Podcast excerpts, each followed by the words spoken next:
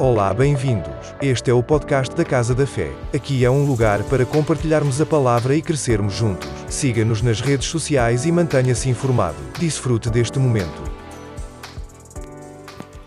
Aleluia. Se tem alguém que não está com frio aqui, nunca vi uma fé tão grande quanto essa no Seixal. Meu Deus, é forte esse frio, gente, mas como diz, como nós falamos, né, nós estamos em adaptação nesse novo espaço e eu creio que vai chegar recurso para tudo, amém? Nosso ar-condicionado, para o nosso carpete, assim como o Senhor fez, vai chegar, amém? Gere expectativa no seu coração, irmãos. Aproveite esse tempo, como foi falado aqui no, nos avisos, né? Nós não vamos ter culto nos próximos dois domingos. Ah, mas isso não impede você também de ter o seu momento, seu tempo de comunhão com Deus, amém? O culto, na verdade, ele é todos os dias, né? não é só no, resumido no segunda-feira que você vem para a igreja aqui e fala que está no culto, não. Sua vida em família também é culto, é, seu serviço no seu trabalho é culto, tudo que você faz para o Senhor é culto.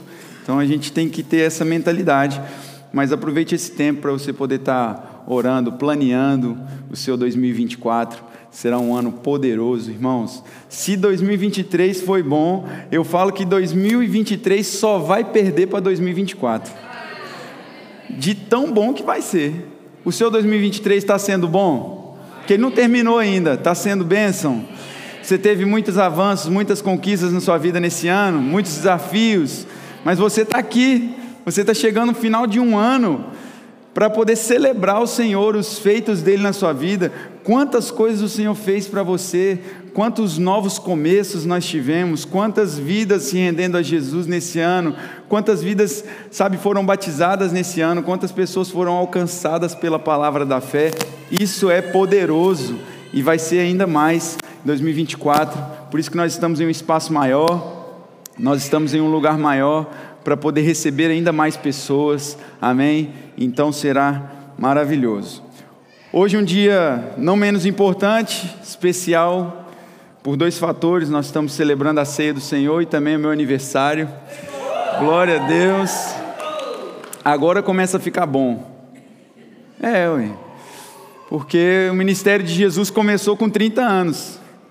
E eu hoje estou fazendo 30 anos de idade. Para surpresa de alguns, eu sei que vocês pensavam que eu tinha 18. Sou novo, gente. Deus é bom. Sabe, a gente precisa reconhecer e saber o tempo e as estações. E eu estou muito animado para essa década que vai começar, que começou hoje.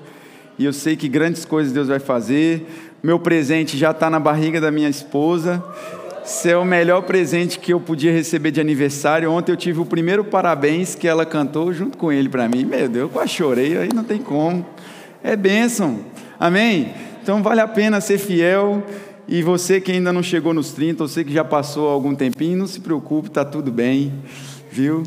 Eu sei que às vezes tem gente que assusta, né? Quando você para para pensar que, tipo, daqui 20 anos, aí você já já está mais para lá do que para cá, aí você pensa, eita, começar a rever meus conceitos, a minha saúde, minha vida, mas é importante, é uma, eu acredito e estou com expectativa porque Jesus começou com 30 anos e foi extraordinário. Holy, entramos num tubo agora aqui, né? Foi extraordinário e eu sei que será uma estação poderosa não só para mim, mas para toda essa igreja para vocês todos e sou grato a Deus. Vocês são um presente de Deus também na minha vida. Amém? Vamos para a palavra de Deus, que eu não estou aqui para falar de mim, porque falar de mim não vai mudar você. Amém? Falar da palavra vai mudar a sua vida, falar daquilo que Jesus faz vai mudar a sua vida, falar do que Deus faz vai mudar a nossa vida. Então, falar de mim mesmo não resolve. Glória a Deus. Então, abra sua Bíblia comigo aí. Eu queria compartilhar algo que está no meu coração com vocês. Se puder, pode baixar um pouquinho, Juninho, está muito gritado aí. Glória a Deus. Abra sua Bíblia comigo em Atos, capítulo 9. Alguém puder avisar ali fora, por favor, para eles socializarem mais tranquilos. Atos capítulo 9, e eu queria ler com vocês a partir do versículo 10. Quem encontrou, diga: Minhas contas estão pagas e eu tenho dinheiro sobrando. Eita, que pastor maluco é esse? Não, querido, você não vive pelo que você vê, é pelo que você crê. E você pode ter o que você diz. Então, para de falar problema. Ai, nossa, esse 2023 foi só conta. Meu Deus do céu, só problema. Se continuar confessando isso, 2024 vai ser pior. Porque a palavra diz em Provérbios que do fruto dos lábios o homem satisfaz a sua alma não tem nada a ver com Deus, tem nada a ver com os outros fazendo para você, o mal que fazem para você, não, querido, é o que sai da tua boca, é o que está dentro de você, daquilo que você fala. Ai, estou doente, ai, está não sei o quê, ai, essa, essa doença não sai. Da... Irmãos, para de confessar isso, Deus não está te vendo dessa forma. Deus ele está te vendo no resultado da cruz, consumado, sabe, sarado, curado, livre do pecado, livre do medo, livre da miséria, livre da pobreza. Amém? Glória a Deus. Então não escandalize quando você ouvir alguém falando assim: contas pagas e dinheiro sobrando. Meu Deus, é, é tão poderoso. Quando nós pegamos as finanças dessa igreja aqui, que elas estavam no momento das obras, elas estavam sendo suprimidas ali, e nós estávamos declarando, dizendo assim: não irá faltar, irá sobrar. Aí às vezes a gente ia lá comprar o material, daqui a pouco volta, tem desconto, sobrou dinheiro, faz isso, acontece, porque quando você crê com o coração e fala com a sua boca, é poder criativo. É poder criativo, é você falar, é você chamar a existência, porque nós temos a essência de Deus dentro de nós. Nós falamos como Deus fala, nós pensamos como Deus pensa. Como assim, pastor? A palavra diz em Coríntios que nós temos a mente de Cristo. Ter a mente de Cristo é pensar como Cristo pensa, é agir como Cristo agiria, é ter a mesma mentalidade, o mesmo tipo. Então, se eu penso igual, não tem como pensar e não falar igual, não se comportar igual. Então, não, sabe, se talvez você nesse ano fez muitos planos, muitos projetos, muitos objetivos, mas a confissão da sua boca não mudou, só mudou o plano no papel, querido, não vai resolver. Se você quer mudar algo, se você quer começar novamente com novos objetivos, comece mudando aquilo que você está confessando, comece mudando o seu comportamento diante da palavra de Deus. É aí que vai fazer toda a diferença. O começo é começar mesmo no início. A palavra diz em Romanos que Deus ele chama as coisas que não são como se elas já fossem. Olha que coisa maravilhosa. Chamando o que não é como se já fosse. Então, é assim que nós vivemos. Atos capítulo 9, verso 10, diz assim: Em Damasco havia um discípulo chamado Ananias. O Senhor o chamou numa visão. Ananias, eis-me aqui, Senhor, respondeu ele. E o Senhor lhe disse: Vá à casa de Judas, na rua chamada direita, e pergunte por um homem de Tarso, chamado Saulo. Ele está orando. Numa visão, viu um homem chamado Ananias chegar e impor-lhe as mãos para que voltasse a ver. Respondeu Ananias: Senhor, eu tenho ouvido muita coisa a respeito desse homem e de todo o mal que ele tem feito aos teus santos em Jerusalém. Ele chegou aqui com a autorização dos chefes dos sacerdotes para prender todos os que invocam o teu nome. Mas o Senhor disse a Ananias: Vá, este homem é o meu instrumento escolhido para levar o meu nome perante os gentios e os seus reis e perante o povo de Israel. Mostrarei a ele o quanto deve sofrer pelo meu nome. Então Ananias foi, entrou na casa, pôs as mãos sobre Saulo e disse: Irmão Saulo, o Senhor Jesus que lhe apareceu no caminho, por onde você vinha, enviou-me para que você volte a ver e seja cheio do Espírito Santo. Imediatamente, algo como escamas caiu dos olhos de Saulo e ele passou a ver novamente, levantando-se foi batizado e depois de comer, recuperou as suas forças. Amém? Glória a Deus. Nós vamos depois, você pode, se quiser, pode deixar sua Bíblia aí aberta, mas nós vamos ler uma outra passagem daqui a pouco. Mas nós estamos vivendo uma geração, e eu estava meditando sobre esse texto nessa semana, e já ministrei várias vezes sobre, sobre esse tema, não necessariamente o que nós vamos falar agora, mas a palavra de Deus ela sempre se renova e ela sempre vai falar com a gente de forma diferente. E nesses últimos dias eu estava fazendo uma reflexão sobre chegando essas últimas semanas do ano, é o que normalmente todo mundo começa a fazer, né? Você começa a fazer uma retrospectiva, você começa a fazer talvez um plano para uma nova temporada, um novo trabalho, algo que você queira começar, um novo projeto, alguma coisa que você queira ingressar na sua vida, no seu ministério, na sua carreira pessoal. E aí fala-se muito sobre uma perspectiva de sucesso, né? Quando você fala a definição de sucesso, hoje em dia todo mundo faz tudo para querer ter sucesso em alguma coisa, né? E inconscientemente, se nós não tivermos esse filtro, essa, essa ambição pelo sucesso, essa ambição por o querer dar certo, o querer fazer acontecer, vai nos tirar de um lugar de dependência do Senhor. E nós precisamos ter isso muito bem estabelecido no nosso coração sobre o que é um caso de sucesso. Talvez eu fizesse uma pergunta aqui aleatória, se alguém quiser me dizer, e agora abro mesmo para vocês aqui, alguém que seja ousado aqui dizer o que é um caso de sucesso para você. Titonelli, você é sem vergonha mesmo? Sem vergonha no bom sentido, viu gente? Que ele é um homem casado direito, marido de uma só mulher, glória a Deus. O que é um caso de sucesso para você? Uai, que isso, o arrebatamento vai ser assim, ô oh, rei. É, não, não. Se, não, se você não tiver uma, uma, definição, um caso de sucesso, alguém que se fala, não, um caso de sucesso, sei lá, uma pessoa que deu certo em alguma coisa. Não. Cristiano Ronaldo é um caso de sucesso, ok, na sua perspectiva. Mais alguém tem um caso de sucesso? Que isso aí. Sim, senhor. Tá vendo aí, gente? Quando eu chegar nessa idade, eu também quero estar nesse nível aí também, porque você tem que cuidar.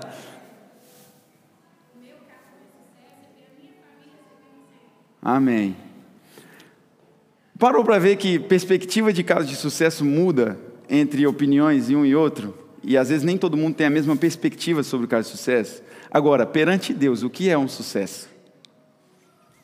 O que é uma pessoa de sucesso para Deus? Alguém que prega bem? alguém que canta bem, alguém que, sei lá, implantou uma igreja em algum lugar, ainda que ela não tenha tido um direcionamento exato de Deus, mas ela quis começar algo e falar porque isso já é um mandamento. Então, pensa comigo, Ananias foi um caso de sucesso. Ananias, na perspectiva de Deus, foi um homem de sucesso. Por quê? O que, que Ananias fez, pastor, então, que fez ele ser tão assim expressivo, vamos dizer assim, para ser trazido como tema para nós hoje aqui.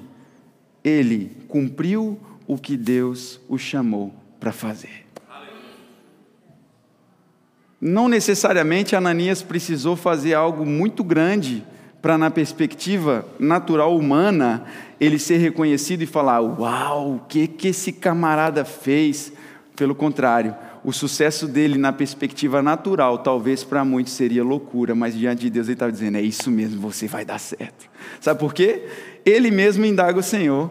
Deus diz assim para ele: olha, existe um homem que ele já está esperando por você, Ananias, e agora você precisa ir lá na casa dele, você vai impor as mãos sobre ele. Ele é, imagina, vamos dizer agora que Jesus aparece para alguém em uma revelação, em uma visão e diz assim: Você vai agora, Julião, você vai lá no líder do Hamas agora, e ele está esperando por você. Você vai impor suas mãos sobre ele e vai dizer que o Senhor mandou você ir lá falar com ele. É mais ou menos o que estava acontecendo aqui. Quem aqui queria ser esse caso de sucesso? Às vezes a gente está tão ambicionado, querendo sucesso, querendo ser, querendo acontecer, querendo fazer acontecer, querido, e está deixando para trás uma comissão que Deus nos entregou em cumprir o plano e o propósito dele. Ananias fala: Senhor, eu estou ouvindo falar desse camarada que o Senhor mandou, e muito assim, pior ainda, ele não só está perseguindo, como ele tem a autorização dos chefes, ou seja, além de enfrentar ele, ele ainda tem uma, um exército aí, vamos dizer assim, por trás dele, dando respaldo. Entre querer, talvez, queridos, cumprir o plano de Deus e às vezes a nossa própria vontade, nós vamos ter que renunciar àquilo que é confortável para nós. É fácil a gente pegar aqui agora esse versículo e ler e falar, nossa, e ele foi, e assim foi. Eu imagino esse camarada no caminho. Eu imagino ele indo, Deus, eu sei que o Senhor não vai me abandonar. Eu estou indo lá falar com o camarada que está matando todos os cristãos. Ele está fazendo. As coisas estão terríveis. Mas Deus fala assim: olha, pode ir. Eu já estou te dando o resultado no final. Sabe que ele sempre que Deus te chamar para fazer algo para Ele, Ele não vai te soltar como alguém que não sabe o que vai fazer, mas primeiro Ele vai te dar o passo a passo. Só que o como só vai vir a partir do momento em que você crê que você pode fazer. Domingo eu falei isso aqui, só citei, né? O como, muitas das vezes, da parte de Deus, Ele vai vir para nós quando nós estivermos disponíveis no nosso coração a dizer pode contar comigo, eu estou pronto, eu vou.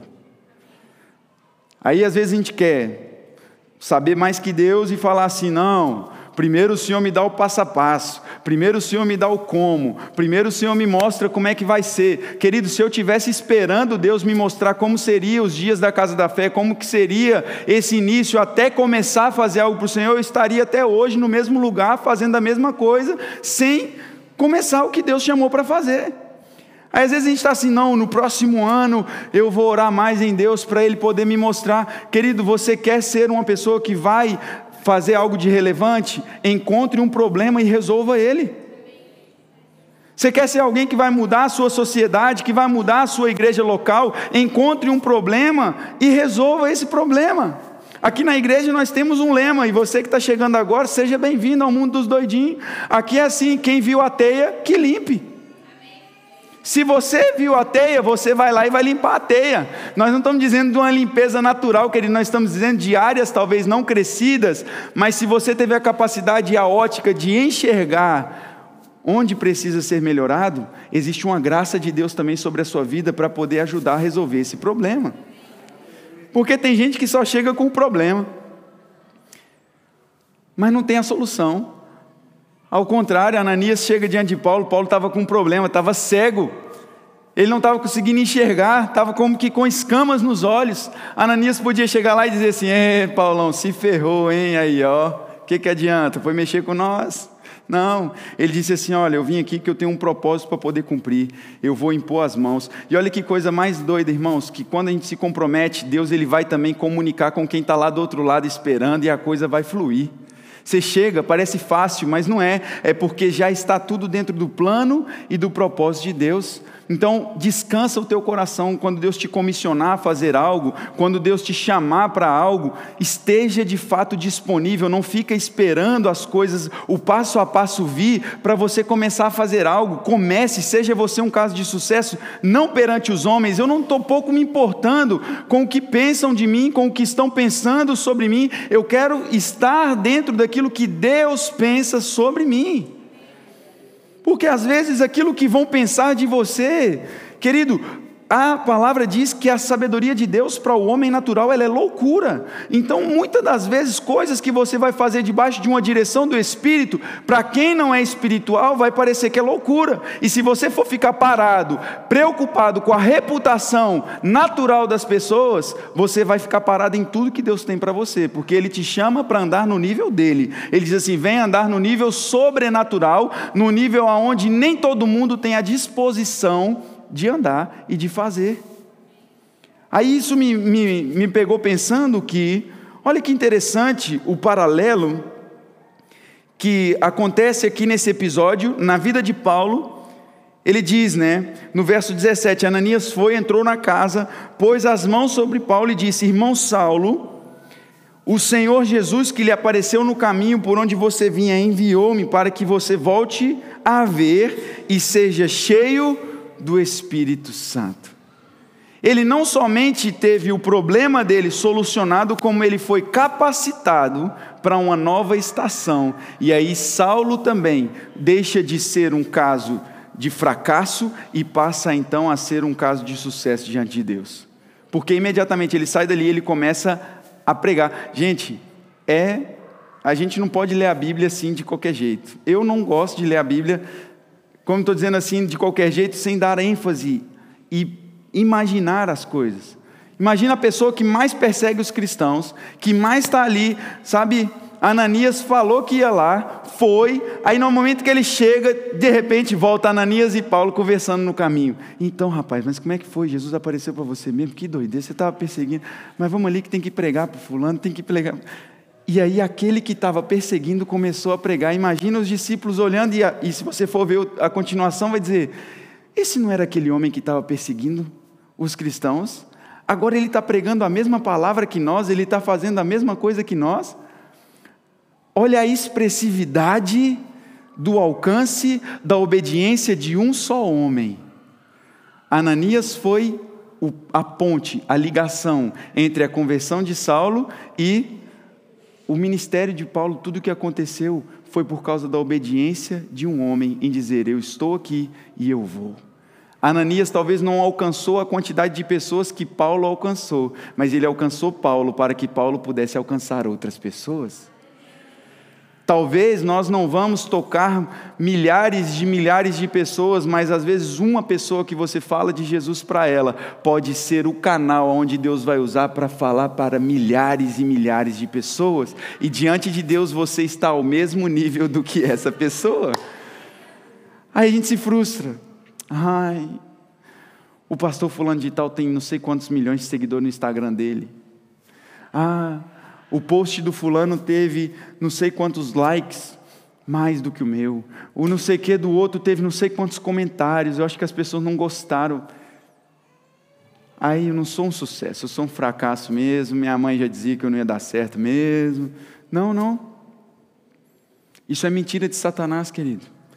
Se você está falando, seja para uma pessoa, seja para milhares de pessoas, talvez nesse culto aqui, para muitos pode essa palavra não resgatar você, mas para outros pode ser aquilo que está te tirando de um buraco e dizendo assim: ainda existe esperança para você, ainda existe uma luz no fim do túnel para você, e essa luz se chama Jesus Cristo. Assim como ele transformou a vida de Paulo, ele abriu os olhos de Paulo e encheu ele do Espírito Santo. Eu sei que essa manhã é uma manhã onde olhos serão abertos, sabe, não só os olhos naturais, mas os olhos do nosso entendimento, que é isso que aconteceu com Paulo.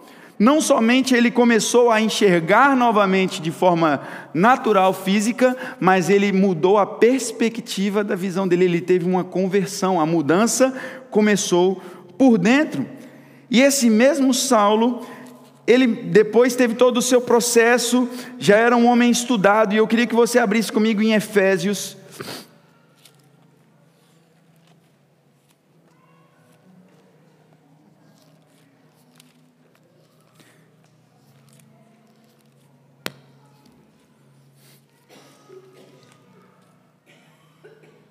Efésios capítulo 1.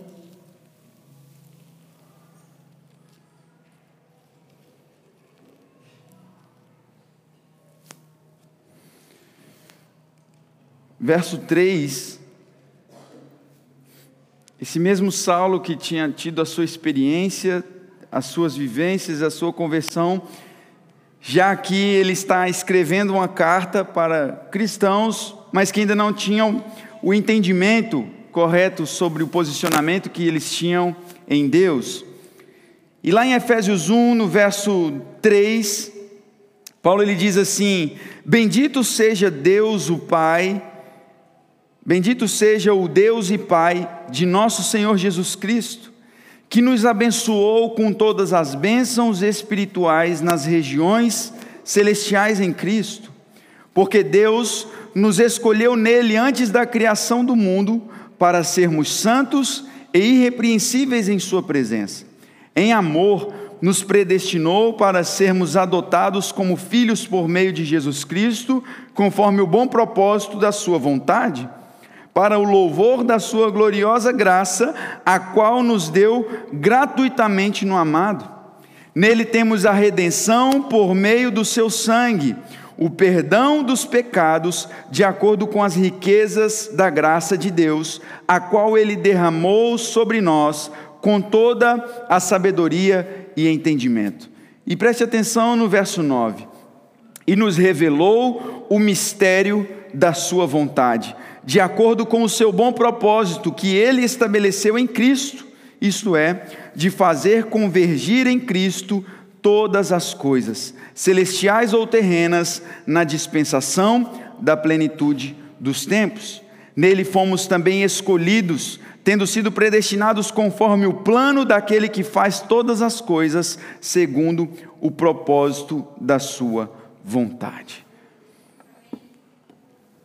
Paulo está trazendo uma realidade e a partir daqui do verso de número 15, depois nós vamos ler, ele ora pelos cristãos, e algo que eu fiz uma ligação entre um texto de Atos 9 do que acontece com, com o Saulo, e aqui em Efésios 1, a mesma oração que ele faz pelos cristãos, ele diz assim, no verso, a partir do verso 15, ele diz: Eu oro para que os olhos do entendimento de vocês sejam abertos e vocês possam compreender a razão pela qual ele os chamou. Tem gente que está dentro da igreja, mas ainda está com escama nos olhos, não entendeu a razão pela qual o Senhor os chamou.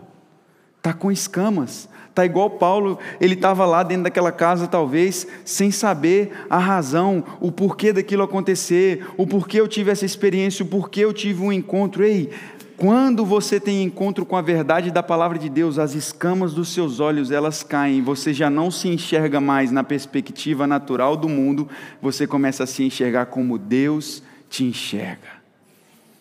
E aqui nesse texto nós vemos no verso 9: nos revelou o mistério da sua vontade, de acordo com o seu bom propósito que ele estabeleceu em Cristo. Isto é, fazer convergir em Cristo todas as coisas, celestiais ou terrenas, na dispensação da plenitude dos tempos. Que é isso? Fazer convergir. Fazer andar no mesmo sentido, no mesmo caminho, ou seja, coisas celestiais, coisas terrenas em um só propósito, Cristo. Eu disse isso várias vezes e gosto sempre de frisar isso. Não existe diferença perante Deus entre secular e gospel. Tudo é reino. Aí a gente vive uma vida naturalmente falando, secularizando. A igreja está cada vez mais secularizada, você já reparou isso?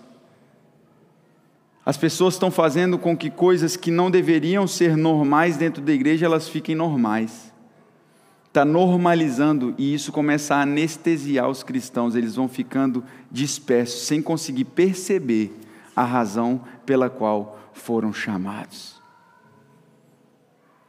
Tudo é reino, querido. Para de uma vez por todas de querer ser um caso de sucesso na sua empresa lá fora, sem entender o propósito de Deus estar tá fazendo a sua empresa crescer. Para de querer ser um sucesso, um engajamento total no teu Instagram, se você não está usando isso para convergir todas as coisas espirituais e terrenas em um só propósito, Cristo. Se Deus está te dando expressividade numa rede social, se Deus está te dando expressividade na sua empresa, se Deus está permitindo você ter uma certa relevância no ambiente que você está, faça um bom uso dessa influência para que pessoas cheguem até Cristo através de você. Fazer convergir todas as coisas é todas as coisas. O seu casamento tem que ser para glorificar o nome do Senhor. A sua família tem que ser para glorificar o nome do Senhor. A sua, o seu bom procedimento no seu trabalho tem que ser para glorificar o nome do Senhor. Tudo é entender a razão pela qual ele os chamou. Nem todo mundo vai ser chamado para estar em púlpito, mas muitos são chamados, às vezes, querido, para anunciar, vivendo aí fora, sendo exemplo, sendo testemunha. Jesus ele fala com seus discípulos: Olha, nisto todos conhecerão que vocês são os meus discípulos. E ele fala: Não é por vocês cantarem bem, tocar bem, pregar bem, sabe? Não, não, não, não tem nada a ver com isso. É andar em amor. Quando vocês amarem uns aos outros, todos reconhecerão que vocês são os meus discípulos. Aí a gente anda com um entendimento tão olhando para o nosso umbigo que eu quero ser um caso de sucesso, eu preciso. E eu te pergunto, para quê? Para que que nós estamos nos consumindo querendo ser um caso de sucesso fora da vontade de Deus? A gente vai se surpreender com tanta gente que quando nós chegarmos no céu e falar, rapaz, essa fulana eu nunca ouvi falar dela, mas ela está com um galardão que eu vou te falar. Pois é. Deus não está muito preocupado com o que você vai fazer para Ele, Ele está preocupado com quem você é para Ele. Deus usou até uma mula, irmãos. Aí tem gente que se acha o tal, porque Deus usou ele para falar para alguém uma palavra, um. Ei, querido, nós somos só um instrumento. Nós somos só um instrumento. Deus não precisa de mim, de você para nada se Ele não quiser. Mas é a forma ainda que, pela misericórdia dele, se mover sobre esta terra e alcançar outros é através de mim, através de você. E aí, às vezes, a gente quer limitar, ficar limitado, sabe, em uma esfera natural, vivendo essa vida. Eu estou fazendo hoje 30 anos de idade, estou novo ainda, e ao mesmo tempo, eu paro para pensar e digo assim: o que, que eu vou fazer da minha vida nos próximos 30 anos? Que eu já não vou ter mais muito tempo. Porque aqui em Portugal, glória a Deus que o frio conserva. Eu sei que a gente vai durar até enquanto Jesus não volta. Minha avó fica brincando, eu falo com ela que ela tem que vir para cá, ela fala que vai vir mesmo que o frio aqui conserva, que não estraga tanto. Mas eu paro para pensar, queridos, o que, que nós estamos dispostos a fazer para o Senhor nos próximos dez anos? Dos seus planos de 2024, qual deles você introduziu Deus? Dos seus planos de 2024, talvez se você faz planos ou não, aonde você colocou, Pai, primeiro lugar, o que o Senhor tem para mim em 2024? Porque os meus planos, eles só vão dar certo se o Senhor tiver fazendo parte deles em algum momento. Aquilo que eu estou sonhando para mim só vai se tornar eficaz porque se nós vivemos nessa terra baseado em ambicionar e ter, vamos dizer assim, sucesso somente nessa terra, miserável somos nós. Mas se nós vivemos nessa terra com uma expectativa de uma coroa de glória, de um galardão eterno, de algo que vai repercutir por toda a eternidade. Tem um livro do John Bever que se chama Movidos pela Eternidade. Nós ainda não temos a nossa livraria, mas nós vamos ter a nossa livraria aqui em nome de Jesus. A partir do próximo ano, em nome de Jesus. Eu quero ver se até o primeiro culto nós já vamos ter aqui a livraria aqui. E você vai comprar livro e você vai ler. Você não vai ter livro aqui só para você falar, nossa, minha igreja tem uma livraria top. E aí, quantos livros você leu de lá? Ô oh, rapaz, faz essa pergunta não. Não, você vai ler livros que são bíblicos, que vão fazer você crescer seu, na sua fé, no seu relacionamento com Deus. E esse livro de John Bever, ele fala exatamente isso, movidos pela eternidade. O que que nos move, queridos? O que que está movendo você? Se você está trabalhando e vivendo, acordando, pensando só em comprar sua casa própria, querido, é manhã de você abrir os seus olhos e entender a razão pela qual Deus te chamou. Eu não estou dizendo que isso é mal, eu não estou dizendo que isso é errado. Eu estou dizendo que é errado isso ser a total motivação do teu coração. Isso torna-se errado e doentio quando toma essas coisas naturais tomam o nosso corpo, os nossos sentidos de tal forma que nos vão anestesiar de ouvir o que Deus está comunicando. E se Deus não quiser isso para você, e Ele quiser algo melhor, Ele quiser algo maior, e Ele quiser revelar a você, mas você não está tirando tempo para ler a Bíblia, você não está tirando tempo para orar, você não está tirando tempo para buscar o Senhor, e você quer que Deus fale com você em um domingo. Aí quer chegar aqui num culto de domingo e falar: ah, Deus não usou o pastor, não é de Deus, não, porque não falou comigo. Querido, a Bíblia está na sua casa todo dia tomando poeira e você não está lendo. Está lá só em cima, lá, aberta no Salmo 91. Pronto, a bênção de Deus está nesse lugar. O diabo está rindo da tua cara. Não é a Bíblia aqui em cima do móvel que vai fazer a diferença, é ela aqui dentro de você. Em cima do móvel é só mais um. Mas agora que você pega esse livro e você entende que é a verdade, que você precisa disso, que sangue foi derramado para que esse livro chegasse até nós hoje, que pessoas estão sendo decapitadas, sabe, no Oriente Médio, tem gente morrendo por professar fé em Jesus. Por simplesmente dizer, eu não vou negar a minha fé. Aí a gente abandona a fé na igreja porque não aconteceu do jeito que eu queria, porque Deus não fez do jeito que eu imaginava que Deus ia fazer. Deus não é um menino soltando pipa e ele tem compromisso com a palavra dele, e ele vai ter compromisso com quem tem compromisso com ele. Deus não é a nossa fuga, o nosso escape, Ele é o nosso Pai, o nosso Redentor. Ele entregou o Seu único Filho por amor a nós, e aí nós não podemos o ver somente como uma fuga. Tem gente que, oh, Deus, Tu sabes, oh Pai, vira o santo quando está precisando da bênção. Depois que recebe, abandonou, acabou, esquece. Alcançou o ápice do meu sucesso, já não interessa mais o que Deus vai fazer, não estou preocupado. Não, não, queridos.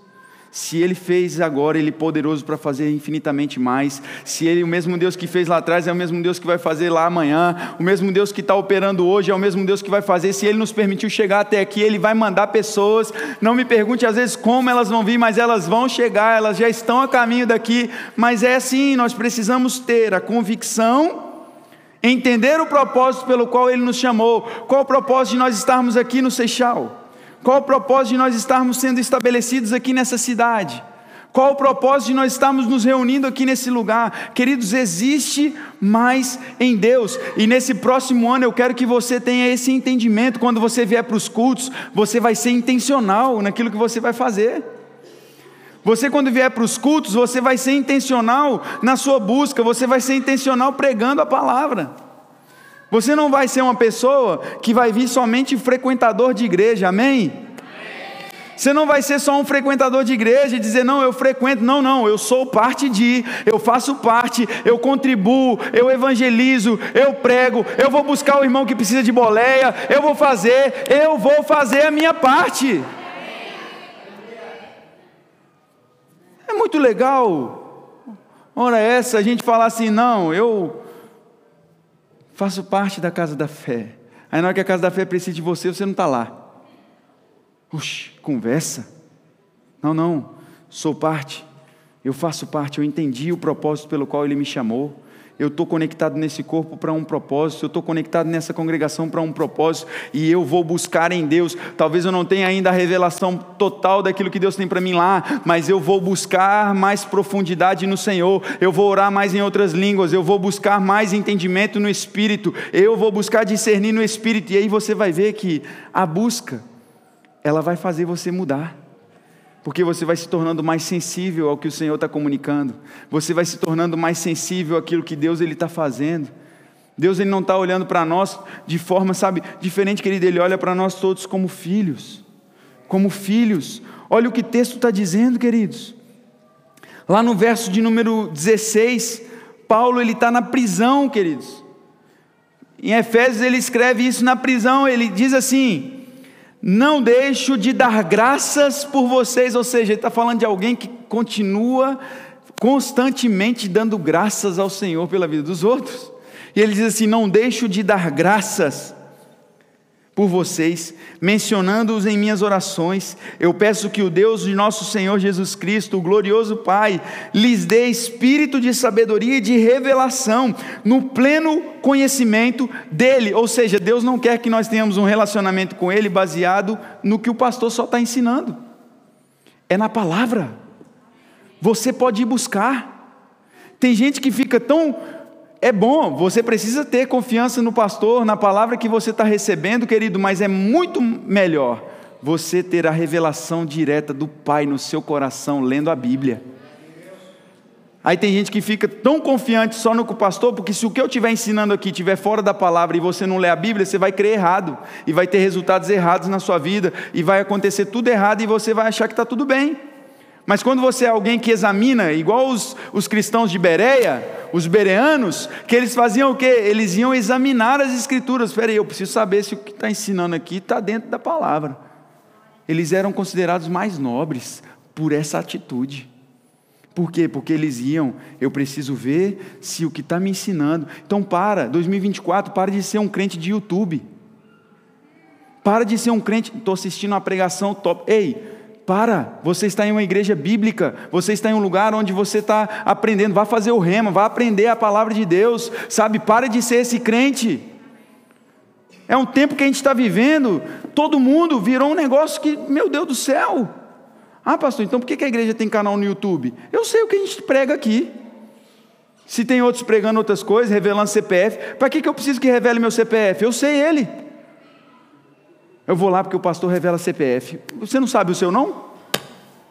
Vou lá que ele vai me revelar o NIF. O CPF é o NIF, né? Para os portugueses, nossos irmãos portugueses. Tem gente que é assim, o irmão da revelação. Ó, oh, rapaz, rapaz, revela até o meu CPF ali. Como se a pessoa não soubesse.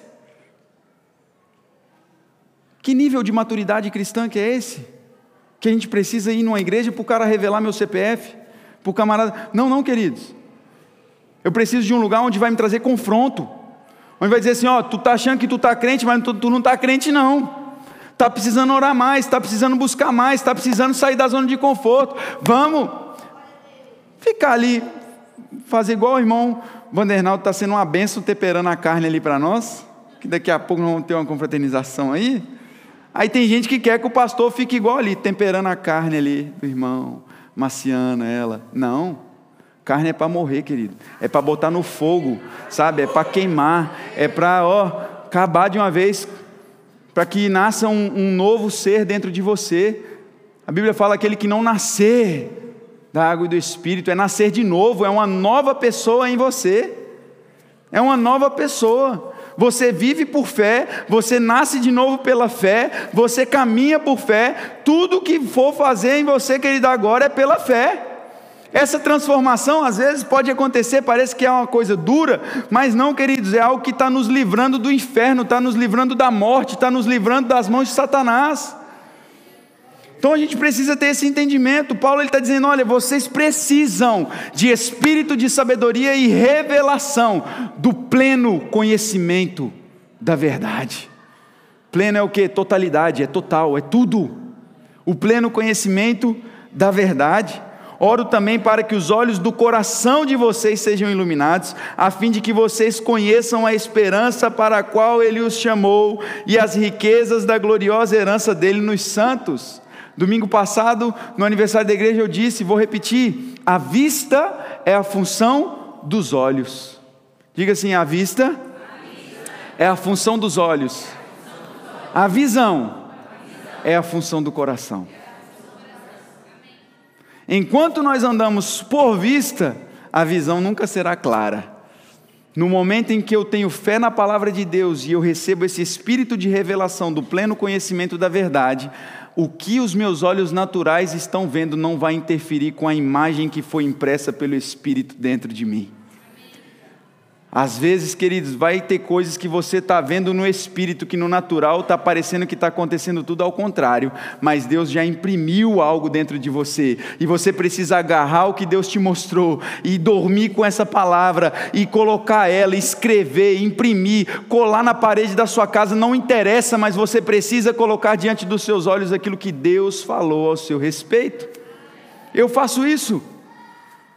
Tudo que Deus fala, olha aqui, a profecia que nós recebemos no domingo, está aqui escrita. Está escrito. Ah, depois eu lembro. Não vai lembrar. Eu fui lá no Spotify, coloquei lá de novo, eu fui ouvir, coloquei, fui escrever. Sabe por quê? Eu estou aqui, Deus, o Senhor não pode mentir. Eu sei que cada uma dessas palavras elas vão acontecer. Obrigado porque nós somos um farol. Obrigado porque mais igrejas vão nascer. Obrigado e eu começo a imprimir o que Deus falou no meu espírito para que eu comece a me enxergar como Deus me vê. Porque se eu olhar o natural, eu vou dizer assim: meu Deus do céu, o que, é isso que está acontecendo? Parece que nada está acontecendo. Mas quando parece que nada está acontecendo, tudo está acontecendo. Quando parece que nada mudou, aí o Espírito está trabalhando, as coisas começam a acontecer e você não é guiado mais pelo que você está vendo, mas é pelo que você crê. Deus já nos viu no nosso final. Deus ele já viu, ele está vendo a casa da fé hoje, ele está vendo a casa da fé no futuro dela também. Agora, cabe a nós o nosso comportamento diante daquilo que Deus falou. Eu vou pegar o que Deus disse e eu vou andar sobre o que Deus falou. Custe o que custar. Eu não quero saber de ser um caso de sucesso perante homens, não quero ter expressividade no meu Instagram, eu quero ter expressividade no céu, sabe? Certa vez os discípulos foram expulsar lá o demônio. Não, peraí, Paulo a gente conhece quem é, todo mundo a gente sabe, mas vocês, quem são vocês? Os demônios não sabiam nem quem era. Espera aí, quem são vocês? Não, não. Nós queremos ser reconhecidos, querido, como autoridade do céu, não pelo título de pastor que temos, não é porque se sou evangelista, se eu sou mestre, se eu sou isso, não, não. Eu sou um cristão, filho de Deus, tenho a palavra dentro de mim, eu vivo de acordo com essa palavra e o diabo ele tem que sair da frente porque é Deus morando em mim e acabou para ele. Ficar conversando, fazendo diálogo com, com o demônio, que conversa fiada. Ele tem que sair. Se não quiser nem passar perto, não passa. É assim que funciona. Amém ou é de mim? Amém. Vocês estão muito desanimados, meu Deus do céu. Eu oro também, ele diz lá, verso verso de número 18, né? Oro também para que os olhos do coração de vocês sejam iluminados, a fim de que vocês conheçam a esperança para a qual ele os chamou e as riquezas da gloriosa herança dele nos santos, e a incomparável grandeza do seu poder, meu Deus do céu, a incomparável grandeza do seu poder para conosco. Não é coisa pequena, não, irmãos. Os que cremos, conforme a atuação da Sua poderosa força, esse poder ele exerceu em Cristo, ressuscitando-o dos mortos e fazendo-o assentar-se à sua direita nas regiões celestiais. Agora ele está falando de mim e de você, muito acima de todo governo e autoridade, poder e domínio e de todo o nome que se possa mencionar, não apenas nessa era, mas também na que há de vir. Deus colocou todas as coisas debaixo dos seus pés e o designou cabeça de todas as coisas para a igreja, que é o seu corpo, a plenitude daquele que enche todas as coisas em toda e qualquer circunstância. Diga assim comigo: eu sou corpo de Cristo e Satanás não tem poder sobre mim. Você é corpo de Cristo, querido. A palavra diz aqui, nós acabamos de ler, que ele foi colocado como cabeça da igreja, que é o seu corpo. Então, se a minha cabeça está aqui em cima, o meu corpo também tem que estar aqui em cima, sim ou não? Se Cristo é o cabeça e nós somos o corpo, espiritualmente falando, nós estamos assentados juntamente com Ele nas regiões celestiais, muito acima de principados e potestades, sabe, muito acima, queridos, muito acima. Essa é a posição que nós temos, muito acima de todo o governo, e autoridade, poder e domínio de todo nome que se possa mencionar. Sabe, querida, a doença pode ter um nome, mas o nome de Jesus está muito acima. O problema, o diagnóstico talvez que você recebeu, ele tem um nome, mas o nome de Jesus está muito acima. E o que nós fazemos ao participar do corpo e do sangue de Cristo, nós estamos anunciando para o inferno, nós estamos anunciando para todo mundo: ei, eu faço parte, eu tenho parte com Cristo, eu sou um em Cristo, Cristo morreu por mim, e o que o diabo mais quer quer fazer hoje com a igreja é tirar as pessoas desse lugar aqui, ó, da mesa, da comunhão, do partir do pão. Tem gente que, sabe, se acha no direito de chegar para outro e dizer assim: não, você não vai tomar ceia porque você não pode. Ei, foi você que morreu por essa pessoa? A Bíblia fala: examine-se, pois, o homem cada um a si mesmo e coma do pão, porque aquele que come e bebe não discernindo, sabe o que é isso? Não discernir o corpo de Cristo é não ter o entendimento correto do que aquilo significa, mas a partir do momento em que você entrega a sua vida para Jesus, se você confessa Ele como o seu único e suficiente Salvador, quem sou eu para dizer a você, você não vai participar do corpo de Cristo? Esse lugar é um lugar de comunhão, querido, é um lugar onde é o lugar onde o pecador ele deve se achegar e dizer assim: eu sei que eu pequei, eu sei que eu, eu pequei e posso ter errado, mas esse sangue e esse pão, ele me purifica de todo o meu pecado. Aí fica longe da comunhão, fica longe porque eu não sou digno. Ah, querido, pecar é humano, permanecer no erro do pecado, aí já é ser vergonhice. A Bíblia fala que aquele que confessa e abandona alcança misericórdia. Não vai ficar brincando com a cara de Deus. Ah, não, vou lá, ô oh, Senhor, me perdoa, ô oh, Pai. E depois continuar na mesma, no mesmo erro. Não, mude. Renove a sua mente. Romanos capítulo 12: transformai-vos pela renovação do vosso entendimento, para que vocês possam experimentar a boa, agradável e perfeita vontade de Deus. Mente renovada, querido, coração renovado, vai mudar o seu comportamento. Arrependimento é mudança de direção. Está indo para um lado, se arrependeu, está indo para outro. Não adianta. Pastor Anderson Silva ele fala muito sobre isso. Ele fala assim, cara, se você está o seu pecado tem sido pornografia e você se arrepende, mas não quebrou o seu computador, querido, não valeu de nada para mim. Parece radical, né? Mas enquanto aquilo não, você não consegue dominar, queridos, você precisa, sabe, se está te afastando de Deus, a palavra diz assim: se o, teu, se o teu olho te faz pecar, arranca ele. Se o teu computador está te fazendo pecar, quebra aquela desgraça. Desgraça não é palavrão, não, não vai ficar assustado, não. Às vezes as crianças dentro de casa ouvem música que fala coisa muito pior e a gente não fala nada.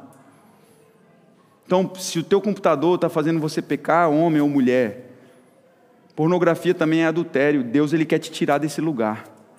Deus ele quer te trazer para um lugar de restauração, de filho, de um lugar onde você é dependente do Senhor, aonde Cristo basta para você e acabou aonde nós vamos para Gálatas no capítulo 2 e Paulo diz assim: "Ei, eu já estou crucificado com Cristo e a vida que eu agora vivo no corpo eu não vivo mais por mim mesmo, eu vivo pela fé no filho de Deus". O dia que Jesus for suficiente para nós, a nossa suficiência, a nossa alegria não vai estar na bebida, não vai estar em qualquer outra coisa, vai estar nele e nada mais vai tomar o lugar dele no nosso coração, porque nós vivemos pela fé no filho de Deus.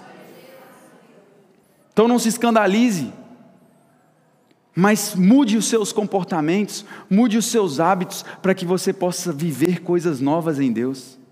E existe um caminho ainda muito mais excelente, existe um caminho ainda muito melhor. E é sobre isso que nós estamos aqui. Hoje nós celebramos e eu quero, sabe, encorajar você a participar. Você que Talvez, se você ainda não entregou sua vida a Jesus, nós podemos orar juntamente com você hoje. Você fazer essa oração de entrega e você pode, sabe, ter esse entendimento de que o sangue de Jesus, ele te purifica de todo pecado, ele te fortalece, ele te traz cura. Sabe quando a palavra diz assim que há uma mesa, tu preparas uma mesa perante mim na presença dos meus inimigos, não está falando de inimigo do seu colega de trabalho, não está falando daquela pessoa que te persegue, não, não, está dizendo, queridos, porque o Senhor ele manda nós orarmos pelos nossos adversários, mas há uma mesa preparada diante da doença, há uma mesa preparada diante da falta, há uma mesa preparada diante do problema, há uma mesa preparada para nós, há uma mesa de suprimento, há uma mesa onde nós somos repletos de amor, há uma mesa onde nós somos repletos de alegria, há uma mesa onde nós somos repletos de paz, não há falta de paz. Eu quero orar nessa manhã por pessoas que talvez você está tendo falta de paz, você está tendo dificuldade para dormir. Sabe, queridos, acabou essa brincadeira. Jesus ele diz: Eu dou a vocês a minha paz. Eu não vou dar a paz como o mundo dá, mas é a minha paz, ela vai permanecer em vocês. Paz sobre toda e qualquer circunstância, nós decidimos ficar em paz. Jesus estava dormindo no meio da tempestade dentro do barco. Não foi a tempestade que acordou Jesus, foi os discípulos que foram lá acordar Jesus. Ele estava descansando sobre a palavra. Ele mesmo disse: Vamos e vamos chegar ao outro lado. Uma tormenta começa, a coisa começa a virar, e os discípulos começam a ficar com medo, mas Jesus estava descansando sobre a palavra. Ele sabe que aquilo que ele fala, ainda que levante tempestades e circunstâncias, vai acontecer. Você pode ficar sobre os seus pés, eu queria orar juntamente com você.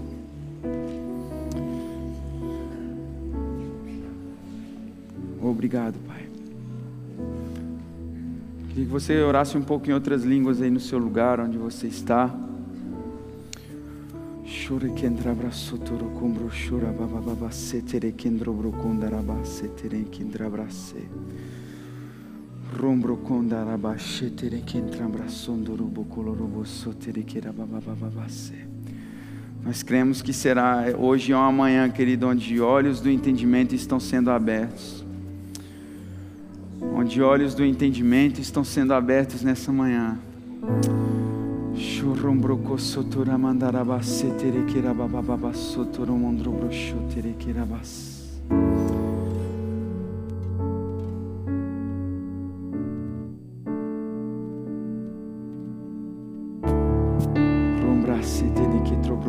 Você pode orar em outras línguas, querido. Mova as águas dentro de você aí. A palavra diz que aquele que ora em outras línguas não fala homens, mas fala mistérios com Deus e o Espírito ora de fato. Então nós é pela fé que nós oramos, é pela fé que nós nos movemos, é pela fé que nós entendemos. Existem coisas que estão sendo liberadas nesse momento. Sabe, a partir do momento que nós oramos em outras línguas, nosso espírito está comunicando com o Senhor.